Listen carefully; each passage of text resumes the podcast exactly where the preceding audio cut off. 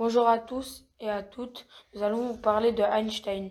Mais avant, nous allons nous présenter. Moi, c'est Quentin et lui, c'est Nolan. Son, Nolan. Son nom complet est Albert Einstein. Il est né le 14 mars 1879 à ULM, en Allemagne. Son père s'appelait Hermann Einstein et sa, et sa mère s'appelait Pauline Koch. Sa sœur s'appelait Maria. Il était juif, son père avait une petite entreprise, il n'était pas riche. À 15 ans, il part en Suisse, alors que son père, sa mère et sa sœur partent en Italie.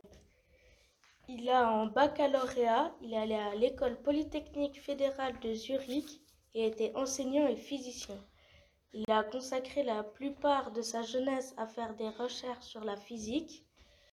L'année 1905, il a découvert la nature corpusculaire de la lumière, le mouvement brownien, la physique newtonienne et la relativité restreinte, aussi connue sous E égale mc2. Il n'a rien réalisé, il a découvert et publié. Il voulait la paix dans le monde. Il avait 162 QI et son cerveau a été pendant 43 ans dans un bocal.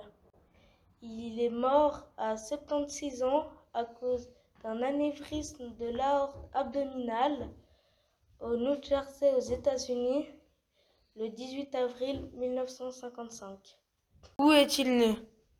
Avait-il une fratrie?